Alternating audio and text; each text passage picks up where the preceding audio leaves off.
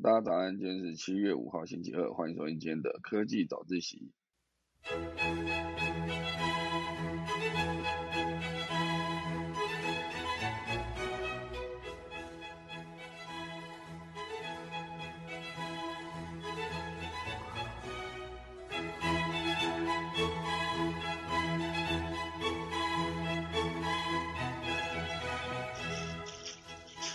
好了，今天科技早一起要跟大家分享几则消息。第一则呢是我们的日本的 iPhone 哦，突然涨价了十三趴哦，调整的幅度非常高，所以让日本的所有的民众非常的错愕。那其实不止手机涨价，现在在全世界各地呢几乎是万物齐涨的状态。那这个状况会持续多久呢？会不会因为当初？因为当初我们的乌克兰跟俄罗斯的战争呢，一路到现在，好，然后到底之后什么时候结束，就看未来的发展。第二大段呢，会跟大家聊到就是几则跟骇客入侵有关的消息。啊，第一个是骇客入侵了特斯拉，然后直接创造了一个三百四十八公里的极速呃极限时速，接下来跟大家分享。第三大段呢，会是元宇宙，哦。元宇宙如何让一个工厂改头换面，变成一个元宇宙的原工厂呢？而它到底又会在后续有什么样更有效率的发展，以及会不会未来全部都会改成原工厂呢？今天一并带资讯给大家。好，等下我们准备钟声过后就要开始今天的科技早自习喽。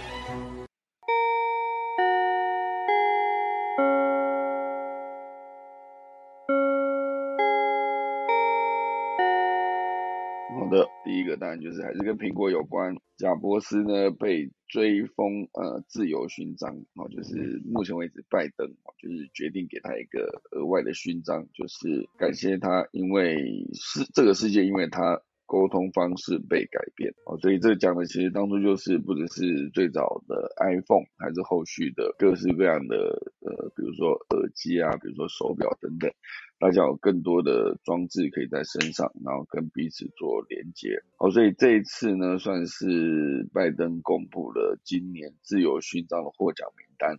总共有十七位获奖者啊，其中最有名的当然就是已故的苹果创办人贾伯斯。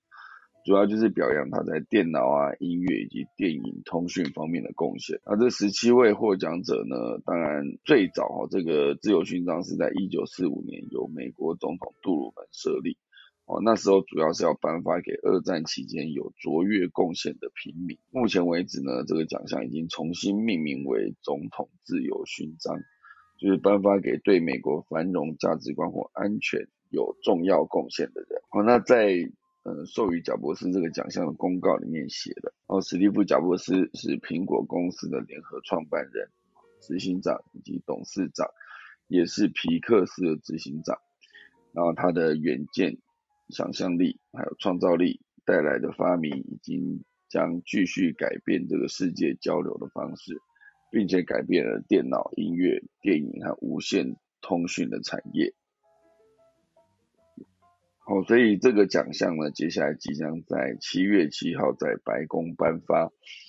而其他的自由勋章获得者呢，包括奥运的体操冠军西蒙斯·拜尔斯，然后前美国众议院啊的议员呃加伯利吉夫兹，以及已故参议员约翰·麦凯恩等等。哦，就这一些哦，还有包括另外一个很有名的演员叫做丹佐华盛顿。也都在这一次七月七号会颁发的总统自由勋章的名单里里面，好，所以这几个就是呃，感觉贾博士算是这里面呃，应该是影响这个世界最大的一个人哦，他把整个手机改变了，用手机改变了人类的通讯方式，哦，这个是呃贾博士获得总统自由勋章的相关消息。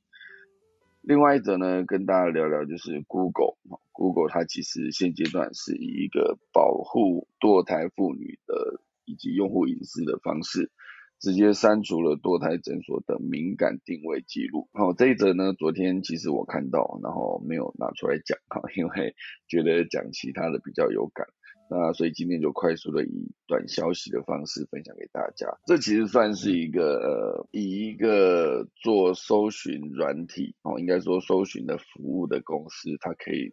额外提供的一个服务，应该算是它有一个很强大的一个我可以决定这件事情的一件呃权利。我觉得哦，就是以 Google 的搜寻结果，就像之前我们会提到的。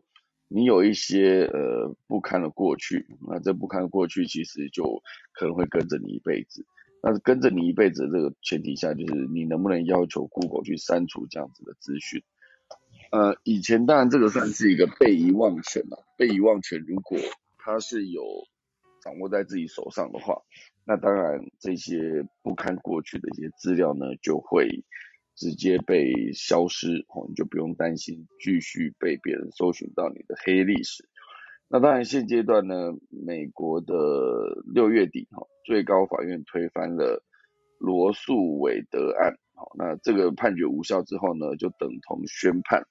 堕胎不再是人民的基本权利。因此呢，也有人留意到存取于各大科技公司后台的私人资料，会可能变成法院定罪的证据。所以就开始呼吁政府跟企业立法啊，采取相关的措施，提供平台用户一定的隐私保障。好，所以 Google 就在一日的晚上，好，今天就五号了哈，一号的晚上宣布，该公司将致力于尽快删除用户前往特定地点的定位记录，包括堕胎诊所、家暴庇护所以及医美诊所等敏感场所的资料。希望可以保障用户的个人数据安全，好，所以这个算是一个 Google 主动去采取的一个动作。那当然，删除资料这件事情呢，就像我刚刚讲的，就是被遗忘权到底接下来是会掌握在这些平台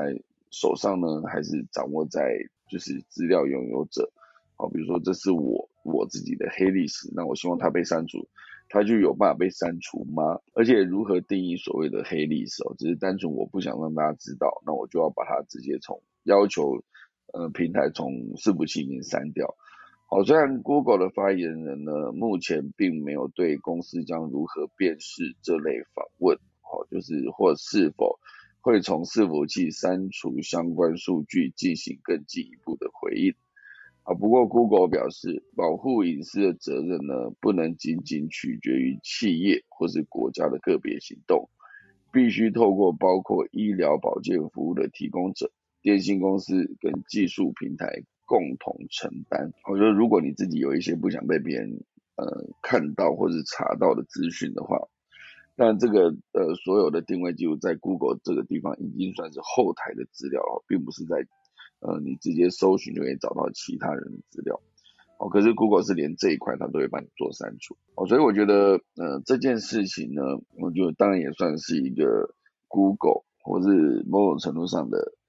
科技巨头对政府的政策哦做出的一些回应。那之后这一个政策会不会再调整，或者是 Google 直接删除后台之后，是否还有再留其他的档案呢？这其实我们就不得而知了。好，今天这则报道是来自数位时代的时事焦点的这一个分类底下啊，这则新闻的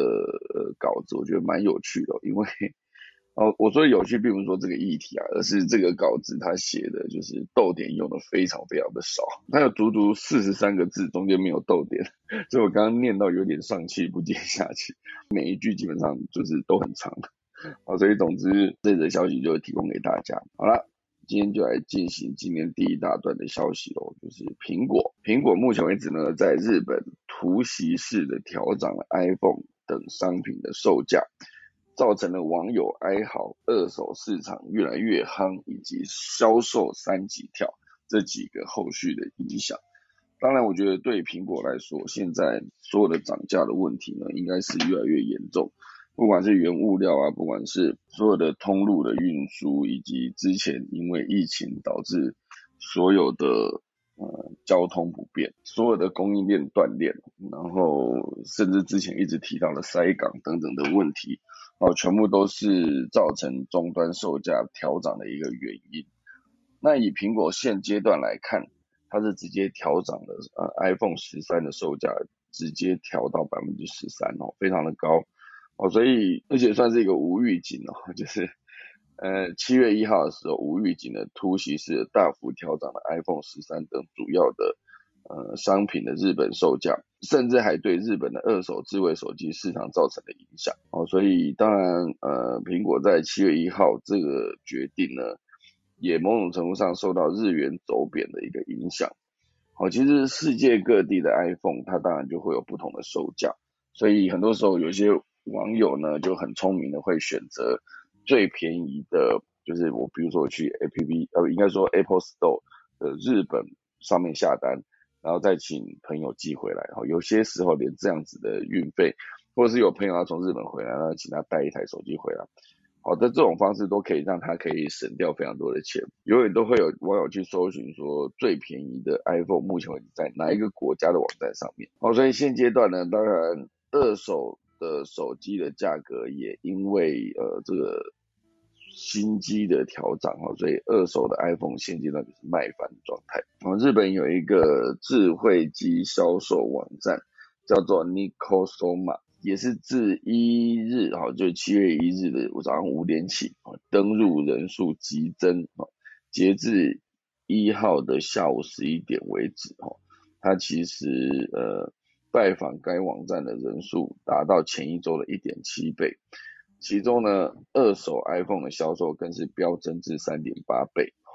哦，所以现阶段很多原本困惑要不要换机的消费者，在涨价新闻后。可能因担心二手行情行情呢可能会跟着上涨，所以赶紧抢购二手 iPhone。所以这一次 iPhone 的大涨价呢，预估将推升二手手机的一个需求。可是调涨过后的 iPhone 呢，以日本价格整个换算到全世界的价格去呃换算下来，会觉得仍然不算太贵。哦，所以以它的 iPhone 十三一二八 G 哦。然后 iPhone 十三 Pro Max，然后一 T，然后还有第三代的 iPhone SE 六十四 G。目前为止呢，在日本官网上未调涨的 iPhone 十三售价是九点八八万日元，全球最便宜。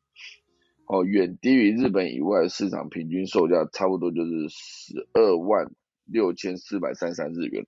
全部都用日元来算，哦，就是九点八万跟十二万的一个差别，哦，差超多的。而且呃，日本的呃 iPhone 十三 Pro Max 售价是十九点四八万，也是全球最便宜。因为其他海外的市场全部都是二十五万六千八百一十三日元，哦，所以其实真的差非常非常的多。哦，所以当今天 iPhone 的应该说苹果把 iPhone 的整个售价调涨过后，哦，比如说 iPhone 十三哦，就是从九点八八万调涨到十一点七八万，还是一样远低于哦，呃，算是蛮低的啊，就是世界上其他的市场平均价是十二万六千四，那它的十一万七千八其实还是便宜的。那 iPhone 十三 Pro Max 就刚刚讲最贵的那个，它是从十九点四八万调涨到二十三点四八万，哦，所以。依然是比其他地方的二十五点六八万贵啊，便宜啊，讲错了便宜哦，所以现阶段它应该就是一个反映世界的，应该说汇差，比如说日元这么贬值的状况下，大家如果继续在日本买 iPhone，可以继续捞这个便宜的话，对苹果当局来说，当然大家也是不乐见哦，所以就直接做了调整。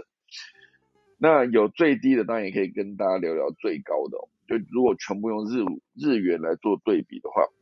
全世界 iPhone 售价最高的国家在巴西。哦，iPhone 十三呢要价二十万，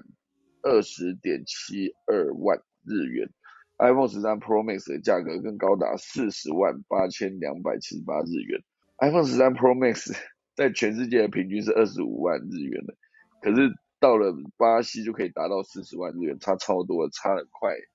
呃。不到一倍，百分之四十吧，高了百分之四十左右，哦，非常贵哦。所以如果你要买 iPhone，不要去巴西买，或者是你住在巴西的话，可以麻烦不在巴西的朋友帮你买，然后再寄过去，可能真的都比呃直接去买一只还要便宜。哦，这是世界各地的苹果的手机都可以有不同的价格。那聪明的消费者呢，可以直接从里面找到最划算的价格去做购买。好，那这个就是涨价的消息提供给大家。那讲到涨价啊，不只是 iPhone 涨，其实现阶段全世界的通膨都非常的严重。哦，在通膨非常严重的情况下呢，现在会让大家感觉好像通膨率好像只有百分之三呢？为什么好像整个感觉是百分之三十哦？哦，所以现阶段呢，全世界都在涨价的过程中，我们台湾也不例外。哦，就是你会渐渐发现，呃，以后的可能一百块买一片鸡排都算便宜哦，或是一百五买一个便当都算便宜哦。当然，我觉得便当现在已经早就已经这么贵哈。哎，还是因为我自己在买那个。五百亿上面的便当，所以就觉得诶，好像五百亿上面它本身价格就在往上加嘛。所以现阶段呢，全世界的通货膨胀都是非常的严重，而物价指数里面最高的几样啊，包括食物、居住，然后还有教养、交通与通讯，然后医疗保健、衣着等等。哦，所以这里面的最涨最多的就是食物跟居住啊，就是严格说起来就是的。呃，吃的东西跟你住的地方，哦，所以现阶段呢，整个民众为什么会感受到涨价的幅度非常非常的大？因为你经常性购买的物价涨幅远高于总体物价，哦，所以有一些每个月至少购买一次的东西涨价幅度最高，然后还有十七项重要的民生物资涨价的幅度也蛮高，那这两个都远高于总体的物价。哦，所以你会觉得说好像通膨涨了百分之三，而你的整个感受却是百分之三十，他的感觉不知道们有点像是就是有些时候那一个寒流来，你就觉得诶气温是二十啊，气温是五度，可是呃体感温度可能是零度，好类似这样子，就是他真正的感受跟你的那个呃实际的数值相比是不一样的。好，所以最早呢在台湾有跳出来提醒说。不应轻易将物价上涨解释成短暂性的现象。这是这个人是央行的副总裁陈南光，他在去年九月的时候呢就已经公开呼吁了，就是维系过去低通膨的结构性因素已经松动，所以通膨预期会变成说变就变，眼见为凭才要调整，就是恐丧失央行抗通膨的一个公信力。那全世界的通膨率目前为止都不一样啊，台湾超不过百分之三，而美国已经逼近百分之九了，所以整个对全世界来说，美国的一切都会往外输出嘛，就像之前的金融海啸哦，应该说雷曼兄弟倒闭哦，那时候对全世界经济影响非常的大，而现阶段呢，美国通膨率高达百分之九，这绝对也会输出哦，大国的通膨压不住哦，就会传染到全世界。台湾的物价呢，也即将受到影响。哦，其实也不是说即将，现阶段就是被影响中，就是持续上涨的已经是越来越多了。而且还有另外一块就是油电，哦，就是比如说油价上涨，对民生消费来说绝对是影响非常的大。啊，电价更不用说了，之前有提到说电价上涨是用电大户涨百分之十五，啊，其他的民众哦相对会低一些，可是都还是涨价的状态。那对于大家来说，油电双涨，如果你可以让它涨来反映物价，或者是你让它动涨，你让它动涨这件事情呢，感觉好像现阶段诶蛮爽的，没有涨，没有全世界都在涨，我们我们没有涨哦。可是这个算是一个在留子孙的状态。我觉得每次提到再留子孙这件事呢，就会觉得现阶段应该就是世界各个国家都在做这件事情，哦，不管是你污染的环境。要未来的子孙呢，来直接负担这个后果，就承担这个后果，不是说负担，承担那个环境被破坏的后果，以及动涨油电这些隐隐形成本，就是或者是现阶段的，我比如说我们发一些什么券，政府举债来做什么事，全部都是要还的，只是现阶段，呃，比如说我们之前拿的消费券啊，拿了什么五倍券、三倍券。它其实全部都是一个在留子孙的状态，仿佛到时候下一代、下下一代他们在苦不堪言的时候，哎，好像我们上一代、上上一代全部都已经呃离开这个世界哈，跟跟我们没关系的感觉。好，所以每次讲到动涨都一定会是这个问题。好，中油其实也评估了，如果国际油价涨到每桶一百五十元的时候，现阶段我们继继续动涨的话，将亏损五千亿。那五千亿对中油来说已经是四个股本，所以相对比较严重一些。那接下来油价到底会不会涨？然后还有另外一块就是居住成本这件事情，租金常年被低估，而且房贷也不列入哦，这其实是一个居住成本难以被查清楚的一个状态。当然，我觉得地价应该说房价一直上涨这件事情是毋庸置疑的，大家都可以看到。嗯，我们从现在往回看二十年，它算是二零零二年的时候那个房价，以台北市蛋黄区来看，跟现阶段哦，就是呃台北周围的城市来看，其实价格还是不一样因为 现阶段的很多的房价已经涨到，就是所有的人感觉要一辈子不吃不喝才买得起哦。甚至要一辈子不吃不喝才缴得起头期款这个状态，那这个状况现阶段对接下来的子子孙孙来说，真的都是好的嘛？而且尤其是这么多年了，二十年一样是算二十年，我们的薪资实质负成长嘛，就是考虑通膨，考虑一些相关的因素，我们账面的数字可能就已经比较低了，更不用算通膨通膨这样算下去。哦，所以居住的成本会越来越高。那以新加坡或者德国，他们当然就是有一种居住正义的逻辑，就是呃这些地都还是可以让你住啊，可是就是用比较低的成本，因为你也不持有这个房子哦，所以让大家有一个地方可以安身立命，其实应该是政府的责任。好，那不能放任房价涨成这个样子。那你也可以说，可以不要去买蛋黄区啊，可以去买一些周边的城市啊。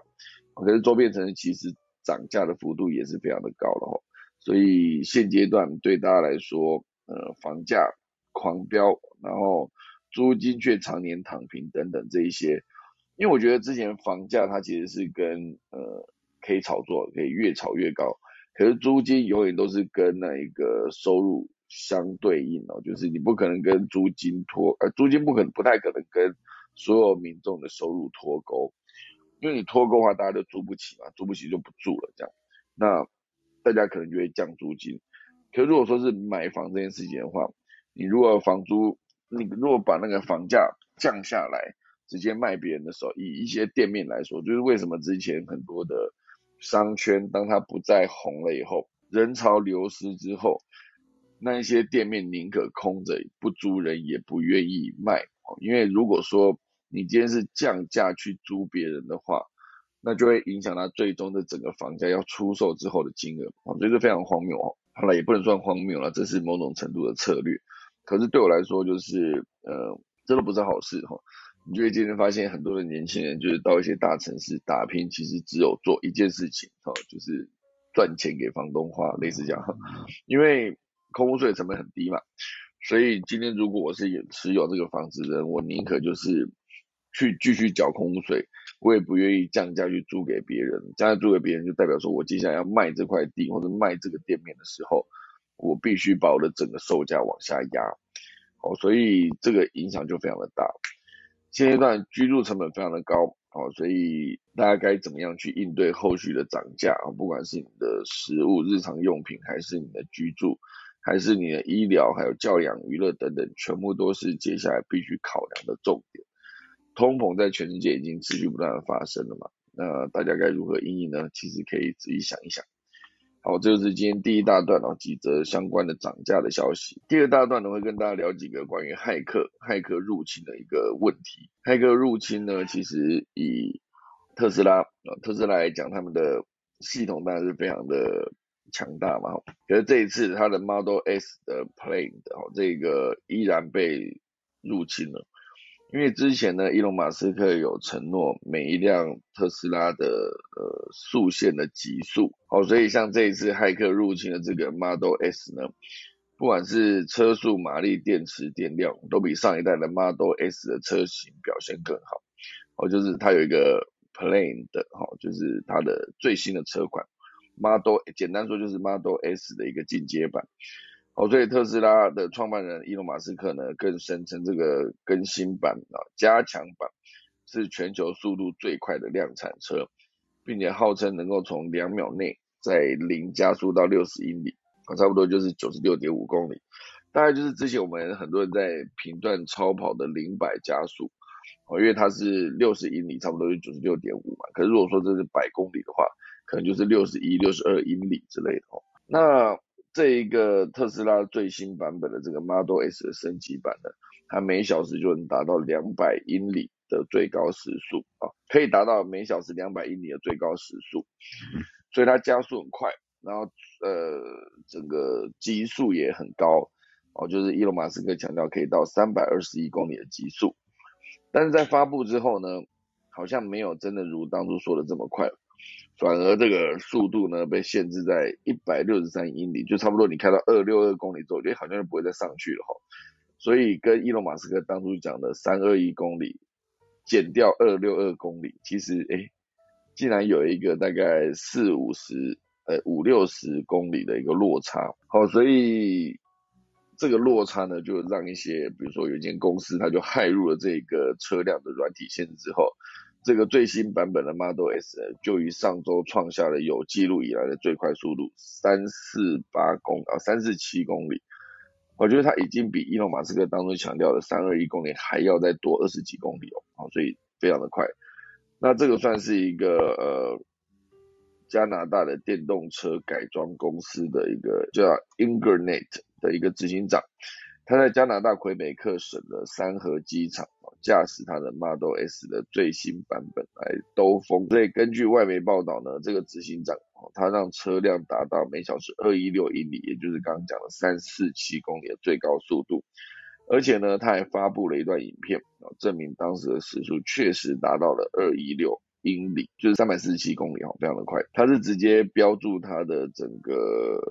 中控台，你就可以看到这辆车直接被开到两百一十六英里，就是三四七公里。而且当这个车辆呢接近每小时两百英里，就差不多破三百以后，汽车仪表板上的仪表哦，就仪表板上的仪表就会开始变成红色，然后整个电动车轰轰奔驰的声音听起来就好像一辆正要起飞的飞机。那因为这一个机场它的长度是一点八英里嘛，所以非常长的一个跑道，才有它有助于它创下最高速度的记录。不过即使如此呢，这样的速度其实已经是超跑级别了，已经不是一个一般四门轿车可以达到的目标。好，比如说兰博基尼啊，它的最高速度就是差不多三四七公里。呃，迈拉伦的 P1 哦，最高时速也差不多是二一七，就差不多是三百五左右哦，所以这已经不是电动轿车第一次达到两百英里的速度。在二零一七年呢，Lucid Air 哈，就是当初有讲的特斯拉最大的竞争对手 Lucid，它的原型就已经达到二三五，差不多三七八公里时速哦，非常快，Lucid 哈。所以当然，这个很多时候这些电动车都会有被设定一个速限的限制，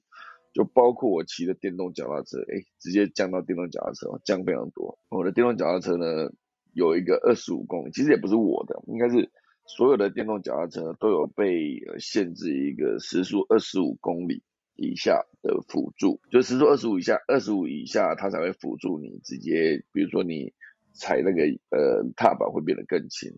那你超过二十五公里以后呢，它就不会补助你的那个，就你踩就变成靠自己的力气去踩哈。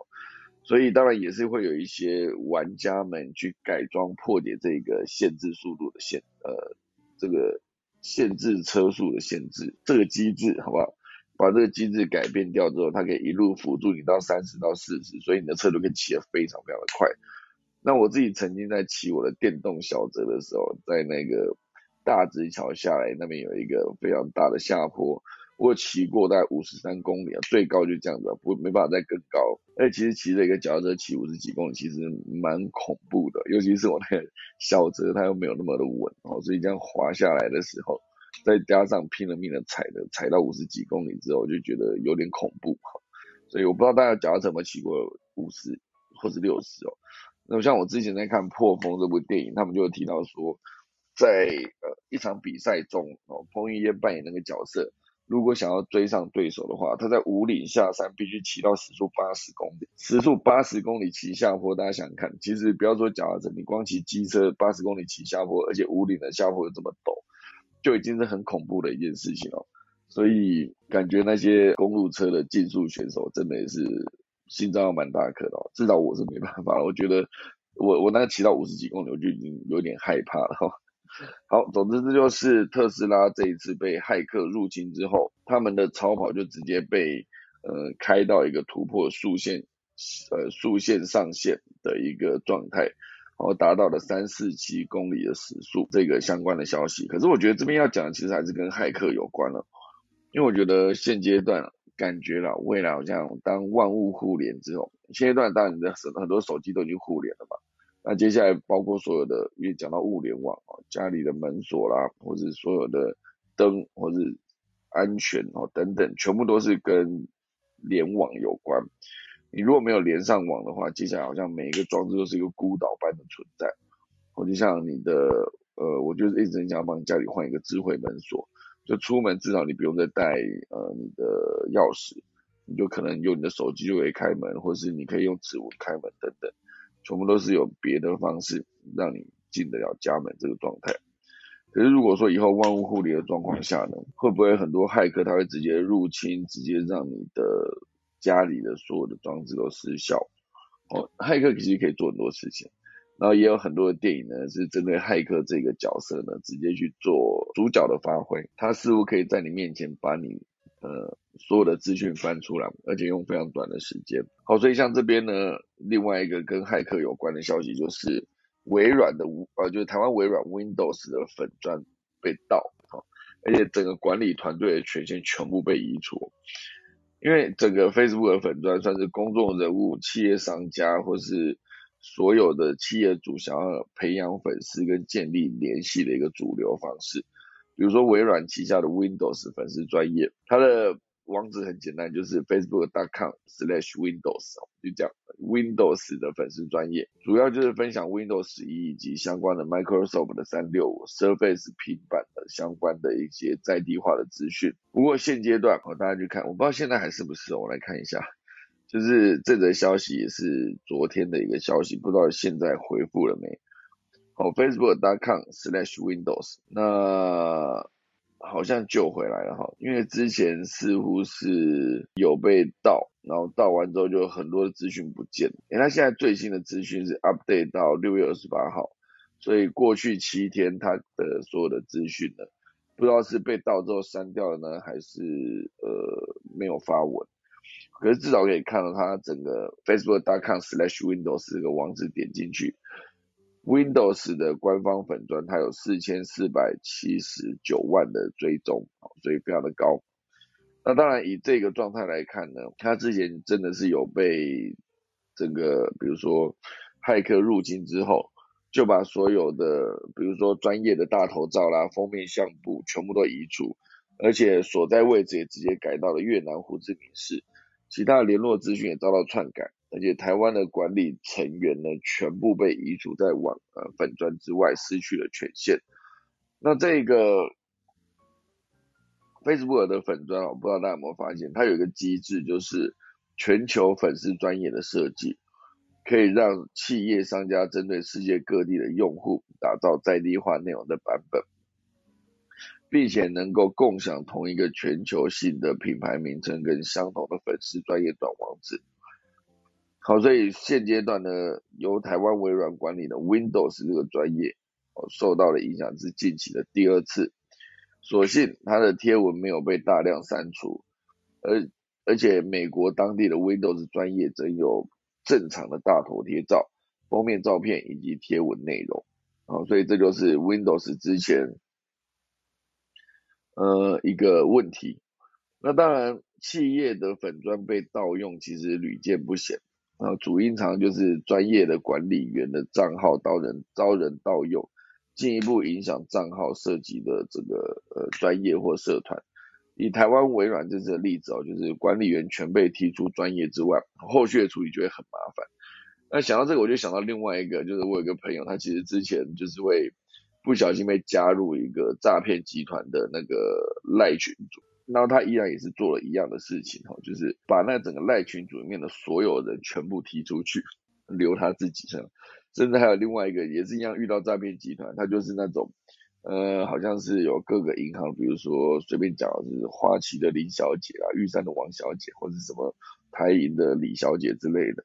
他就是一大堆，然后他就把这些人全部集合在同一个群组，然后跟他们说我们现在要开会。不知道大家有没有看过这个迷因图哦，感觉真是蛮荒谬的，可是很好笑。好，所以这一次这个微软，它的整个粉丝专业被盗走，然后呃整个管理员全部被踢出去。当然，很多人就会去思考说，这个企业粉砖的安全该怎么办？哦，比如说像这一次这个例子，你就可以向 Facebook 申诉来做进一步的处理，或许有机会救回来，也许有机会救不回来哈。而且平时也必必须开启所谓的个人账号跟企业平台账号的双重验证，多一层保护机制呢，就多一层就是协助 Facebook 账号的安全。好，所以这个。也不是第一次了，微软的粉钻被攻击，或者是很多其他企业的粉钻都曾经被攻击过。那至少他这次没有帮他大量删除内容。如果是整个粉钻就是被关闭删除，那其实影响就非常的大哈。一不小心你就会发现你的整个粉钻，就我那我我如果去想象在明天早上起床，我空姐帮什么粉丝团就不见，那其实非常恐怖。现在讲讲还是赶快去看一下我的粉钻还在不在，嗯。应该还在，太好了。毕竟我不像 Windows 这么大，好像没有什么开客想要攻击我这样。好，那一样讲到诈骗这件事，哦，就是一系列的消息嘛。今天那个诈骗就刚刚从呃骇客入侵那个，也不算诈骗，就是骇客入侵 Model S 把它的时速往上调，然后台湾微软的粉砖被盗用，这边还有另外一个是英国陆军的 Twitter、YouTube 也被盗用账号。用来设局虚拟币的诈骗，哦，虽然现在都已经恢复正常了，就是英国陆军的 Twitter 跟 YouTube 账号，可是当初就是被盗走的时候，它的整个大头贴就被换掉，然后整个呃显示名称也被换掉，哦，所以非常的严重。那当然是呃应该说英国陆军的 Twitter 的个人图片封面、照片跟简介。都被伪造成跟的呃叫 Posit 的 NFT 有关，好，这个文案好，所以吸引使用者可以拿到 NFT 点击一个假 NFT 铸造网站，而 YouTube 呢则是被伪装成假的知名创投 Ark Invest 的官方频道，并且用旧的 Ark Invest 执行长的照片啊来，哎应该说对谈的影片来伪装成直播影片。旁边一样附上假的虚拟币投资管道，吸引大众参与。哦，所以这个明眼人一看就会觉得，哎，为什么它突然变成这个内容？而且这个案件的手法已经不是第一次了，因为在三月的时候，这骇客就曾经盗用知名的任天堂明星大陆乱斗玩家的一个 Twitter 账号，啊，那个玩家叫做 MKLEO，MKLEO，并且伪造 MKLEO 的这个跟一样也是跟某个 NFT 合作，来引导使用者进入假的铸造网站。啊。不过还好，现阶段呢，英国陆军的 Twitter、YouTube 都已经恢复正常，而且官方表示我正在展开相关的调查。哦，所以总之，接下来所有的诈骗、所有的骇客都会对你网络上面的资产进行攻击啊。那大家该怎么办？哈，大家可以去好好思考一下，如何保障你的整个呃讯息跟个人资料的安全。如果没有的话，那接下来所有的状况都会变得非常的严重。好，这就是今天的第二大段。第三大段呢，会跟大家聊聊关于元宇宙啊，元宇宙如何前进到工厂，然后从番茄酱到汽车，这个制造业都有机会进入原工厂的世代吗？哦，其实我看到这个照片上面显示的，应该就是一个无人化的工厂概念。里面有大量大量的机械手臂啊，每个机械手臂呢就负责流水线上面的其中一段一个任务。这个元宇宙进军工厂这件事情，当然很多人提到元宇宙都会想到一级玩家的画面，哦，比如说头戴式设计的装备啦，哦，头戴式的装备，然后还有令人炫目神迷的那个电玩的效果啊，目眩神迷哈。不过其实元宇宙的应用层面可能比想象中还要更实际许多。啊，包括很多的企业，像是微软啊、NVIDIA 都正在努力打造出工业元宇宙。这又跟一般元宇宙有什么不同呢？哦，因为这个工业的元宇宙呢，它其实是从机车到番茄酱都能做，而且应用范围非常的广。哦，所以像呃，透过元宇宙的科技呢，工厂的工人可以透过 HoloLens 这类的头戴式设备来生产、维修并且管理供应链。这算是应该说，HoloLens 是微软在二零一六年推出的全向投影装置。戴上后呢，用户可以在现实环境中看到虚拟的数字跟图像，简单说就是一个 AR 的眼镜的概念哈，你可以直接看到现场，也可以看到现场的所有的资不存在那些资讯的数字，就可以让工厂中的工人呢以及管理阶层能更快速、更有效率的制造产品。哦，所以这个算是一个打造出工作场域的数位孪生，加快维修速度，开启新的生产线。这其实已经算是目前为止全球十大科技趋势之一了。那数位孪生就等于建立一个存在于虚拟世界的双胞胎，来显示现实世界中的物体可能的反应。哦，所以像过去设备故障。需要呼叫维修工人到工厂修理坏掉的零件，现在就是透过 Hololens 呢，就可以直接跟现场工作人员对话，甚至可以透过虚拟实景呢，指导现场人员进行维修。哦，所以像今年的五月，哦，Kawasaki 就是川崎机车，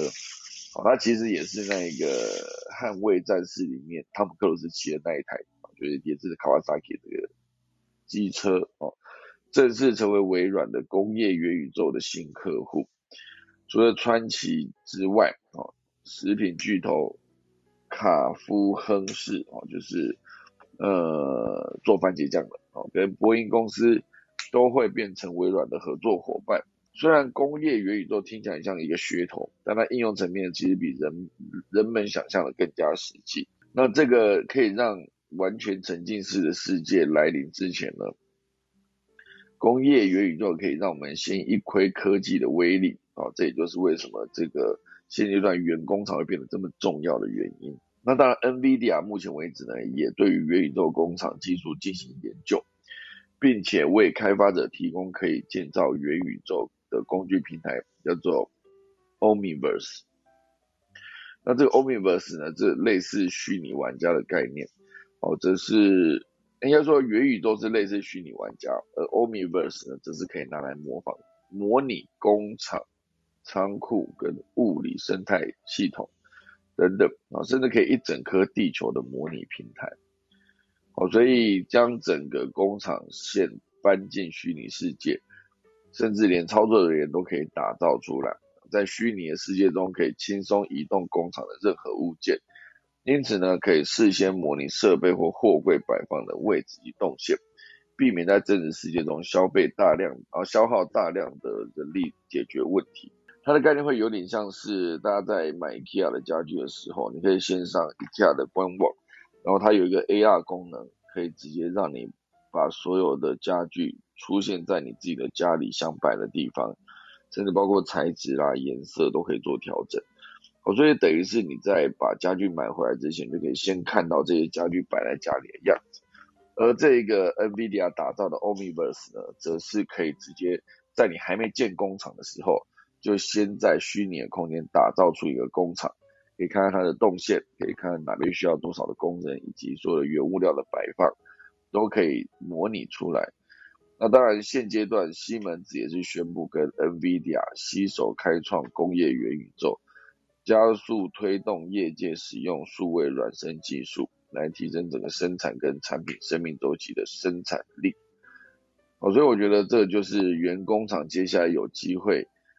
把所有的生产这个流程呢变得更有效率、更快速啊，可以使用更低的成本完成所有的生产。所以这个讲到元宇宙，那除了之前提到的头戴式装置，像刚才那那一则新闻聊到的 Hololens。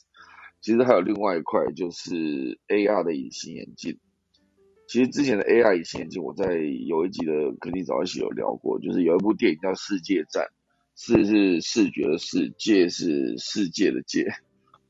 世界哈，世界战。它里面讲的就是以后每一个人出生开始就会佩戴一个 AR 的眼镜，那这 AR 眼镜收集到的所有的画面跟资讯呢，全部都会统一回到政府的云端设备上。就是所有的一切都会被记录下来。哦，你看过什么东西，或者是你目睹一一枚目睹一个凶杀案，或者是你在做什么不法勾当的时候，政府可以直接调，比如说你现在正在吸毒，他就调你正在吸毒的这一段影像出来，就证明你有在吸毒，类似这样。哦，所以他其实就透过这个 AR 眼镜直接掌控所有的老百姓。那当然，现阶段这个 AR 眼镜呢，有一个叫做 Micro LED AR 这个隐形眼镜呢，已经首次入眼试戴了，它已经真的戴在人的眼睛上试试用了。所以是不是真的就是隐形运算的时代真的来临了呢？好，这就是日啊，应该说美国有个新创叫做 Mojo Vision，他就有宣布哦，他们已经对他们公司开发的 AR 隐形眼镜进行第一次的入眼试戴，哦，这算是一个。一大突破，因为毕竟 LED，应该说，呃，这个这么小的一个 AR 的眼镜哦，它就是 Micro LED AR 这个眼镜，它这个隐形眼镜的大小，你把它戴在眼睛上，那你必须是把这个隐形眼镜上面要有全世界最小、密度最高的显示荧幕，差不多就是一块直径小于零点五毫米。而解析度区必须达到一万四千 PPI 的单色 Micro LED 显示器哦，所以这款显这款隐形眼镜呢，不需要手控仪器或是智慧型手机，只要透过自己的眼睛运作就可以操作，而且还可以跟自己的指南针互动，找到方位，或是查看图片啊，并使用荧幕上的提词器来阅读熟悉的引言。好，所以戴上这个眼镜呢，是非常鼓舞人心的。一件事情，有机会让你亲眼看到未来，简直惊讶到说不出话来哈。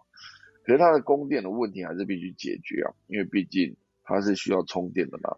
一个这么小的一个设备戴在眼睛里面，它到底有没有办法？比如说，接下来有没有办法再改善视障者的生活，来提高他们日常执行任务的能力？好，所以我觉得很多的新科技都必须先经过测试。那测试如果遇到问题的话，可以持续做调整。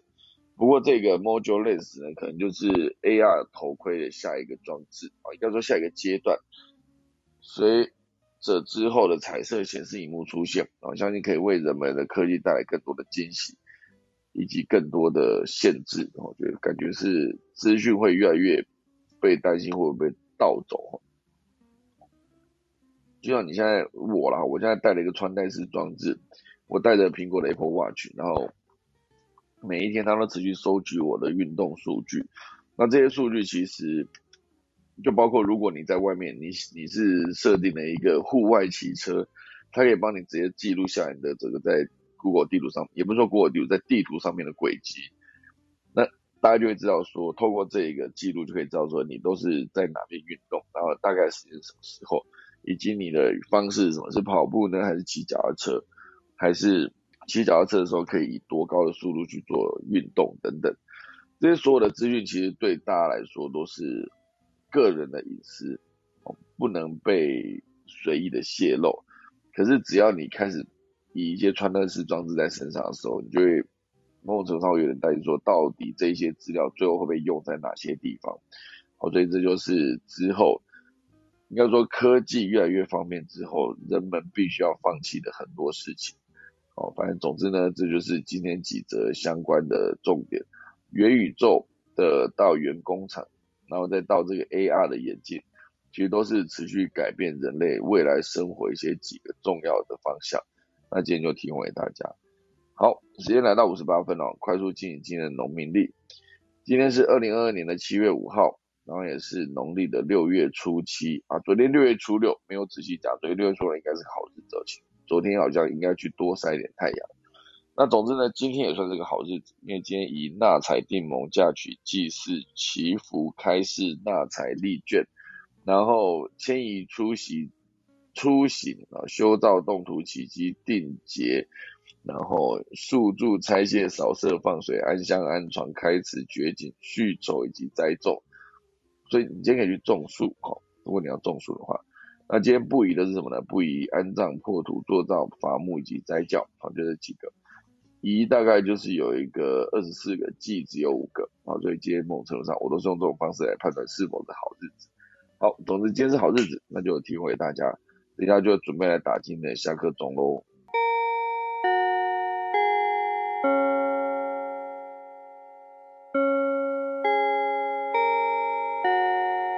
好的，今天科技早起就谢谢大家收听啊！很早没有在八点前之前把那个钟声打完哦，之前都不小心一打就打超过。好，我们看今天我们现场我们的何明老师跟郭巴比哦，我们看何明老师想跟大家分享什么内容呢？老师早安。哎，秀导早，大家早。早早早早。我好像刚进来的时候你在讲那个 Google 删除记录的事。是是是。那那因为嗯，因为最高法院的判决啦，那可能就是这一部分应该也不止就是 A D 史，就是你这个记录事实上到时候如果被调阅，其实是不好的。那呃。所以先删除掉是，我觉得是一个比较积极的作为啦。那那重点就是美美国现在这种就是堕胎相关，事实上从当初决策到现在，其实它还是有很多的成本，或者说你把这个堕胎权拿掉，其实是不好的，不一定是好的啦。哈，就是说我所谓不好，就是说你已经没有把那个自主的选择权放在里头。我是觉得美国这个部分可能这部分还有的虽然最高法院出了一个判决。那这判决，因为最高法院的判决通常会被当作判例嘛，那你很多州的法律就可能就有办没有办法 override，所以这部分，可是我觉得大家可能对刑诉的一些社会问题还会有一些讨论，那这未来再看，只是至少就是科技公司表现比较积极的作为，我觉得是比较正向的这样子。那我我接下来讲那个员工，其实员工厂现在看起来就是说。呃，你你做的是一个呃，其实大家有去讨论说，呃，你这个是一个是所谓员工厂跟着 元宇宙，其实在原先的工厂发展就已经有数字孪生的概念了啦。那元宇宙放进来，事实上，嗯，其实现在比较会去发展的是不是元宇宙，我是不太知道。可是相关的就是说。呃，如果它带来的概念有可能是三 D 的概念，可是数字孪生事上有一部分是偏向，嗯，第一个就是表述的方式更简单嘛，因为现在在复杂的生产线里头有很多的资讯，呃，第一个让它流水线的视觉化，然后第二个是说。就是让他呃更容易去做管控或看到整体的状况，可是呃重视的还是第一个要及时嘛，第二个就是说你那个数据要转换过来，所以你嗯即使是因为这一篇文章应该谈的有一个是 Hololens，有一个是那个 in 呃 Nvidia 的东西，那其实它主要还是带来就是说你在做 digital train 的时候，事实上要去看到整体的变化率，还有你要收集一些可可追踪的数据啦，还有像你。你的那个质量什么都需要做到一个控管嘛？那这一部分其实是除了你在看整个车间或者工厂的视觉化以外，你还需要有更多的数据在你的旁边做引引，就是协助你做一些判断或者引导你。那那部分数据化，我觉得是比较重要的部分。那这部分通常在提的时候，可能比较不会看到，因为大家看到是它的三 D 视觉的感觉，大概是这样子。那所以在数据化上面，现在就是越来越重要。那其实，在讲这个原工厂的时候，我比较想到，其实，呃，当然现在一直在讲说生产上怎么去做，那也有供应链上的问题，还有刚刚提通膨的问题。可是其实有时候在思考一些事情，我是觉得可能要回到一个比较基础的想法，就是。呃，这个生产到供应，从以前事实上是希望说，make to stock，就是说你本身来讲是存存货，大家先估计存货是怎样。如果你是很大众的话，那嗯，后来发展就是 just in time，就是说你事实上是 make to order，就是你 order 以后再来。那现在有很多因为有断裂的状况。那你就变变成要做一些风险的应可是如果从这些观念回来的看看的话，其实，在整体的供应链上，是不是需要一直去 promote？啊，大家做消费的部分，我觉得倒是可以从消费端跟民生端去看。所以你说元宇宙要应用的话，我其实是比较思考到目前在 develop 民生。你如果要说元宇宙，那你说民生的元宇宙，我觉得是比较需要的吧？大家在用电用水。或者你整体的环境状况，其实，嗯，在供应端可能有他们的一些看法，可是供应端的看法有时候都是以生产为上。那如果以今天是消费者或者民生来看，今天对环境比较好，大家一直在提的，可是你现在并没有一个很好的民生。如果我们要讲，还要用这个很夯的名词“元宇宙”，那你没有一个民生元宇宙，让大家能够社会。呃很容易去看到这样的表述跟数据的了解。我觉得这一块其实是几乎是没有提，可是目前又持续在看这样的事情，所以我觉得未来除了目前大家 COVID nineteen 还有这种供应链。那其实就是现在环境的这些风险跟机会，我觉得都要直接进来看了。这在之前有谈过。那最后一个我谈的就是说，其实，在个人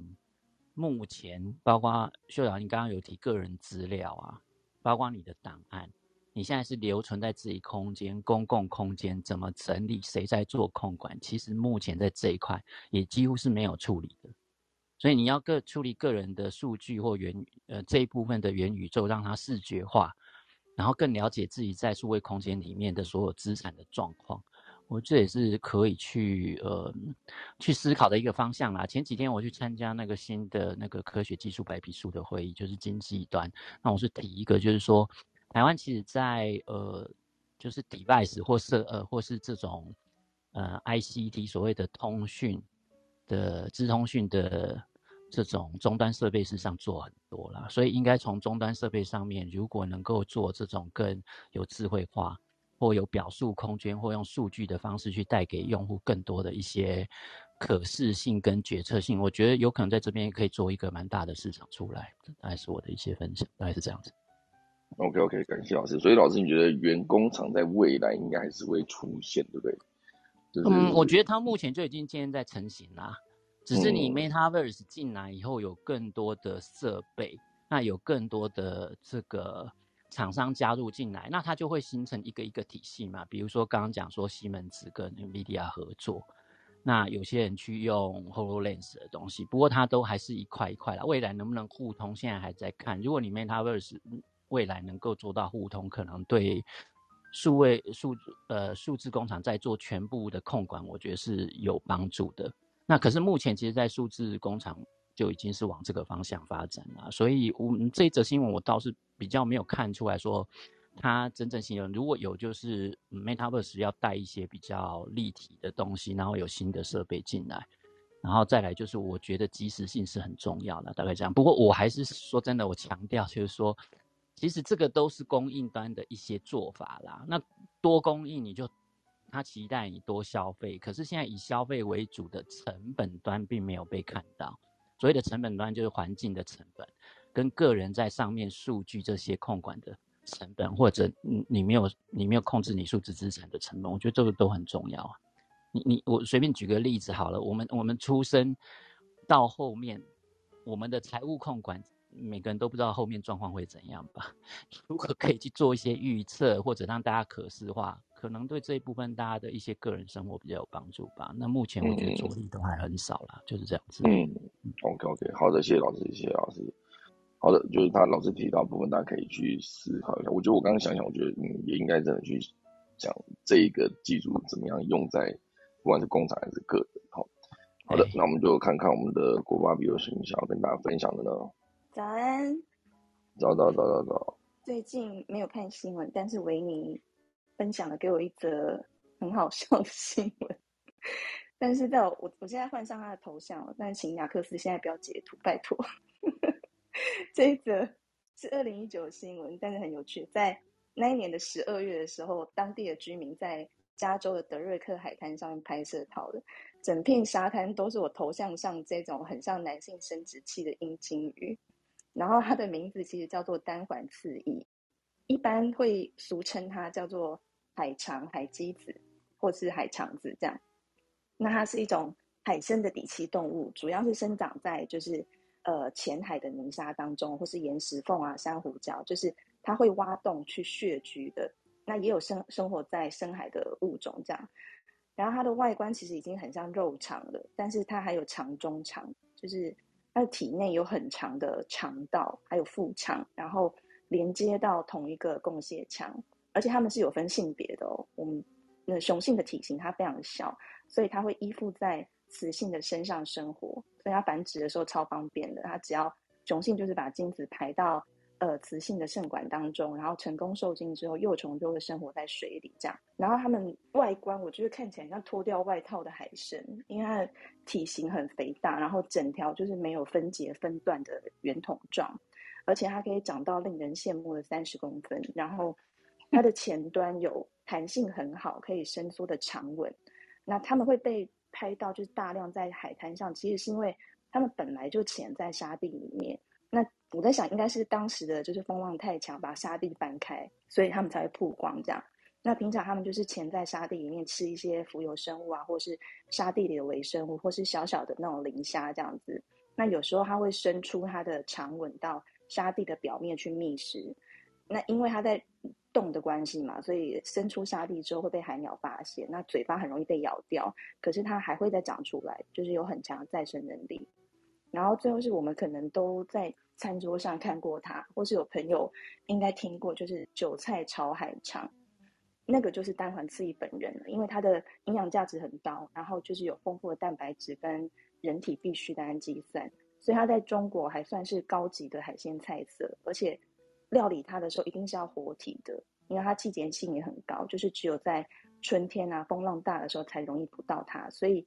我我记得博客来还有就是卖就是养殖单环刺翼的工具书，嗯，有兴趣的朋友可以搜寻关键字了解更多细节。以上跟大家分享。好的。你刚刚说料理它的时候一定要活体的，我听成裸体的 样子。煮菜为什么要裸体那边煮？要要这么嗨也是可以。好了，一大早的，就是我们感谢郭爸比带来这个呃，曾经也出现在餐桌上的这个非常的的生物，好吧，形容不出来。好了，今天就感谢大家收听了，然后我们先准备来打下个钟，好了好？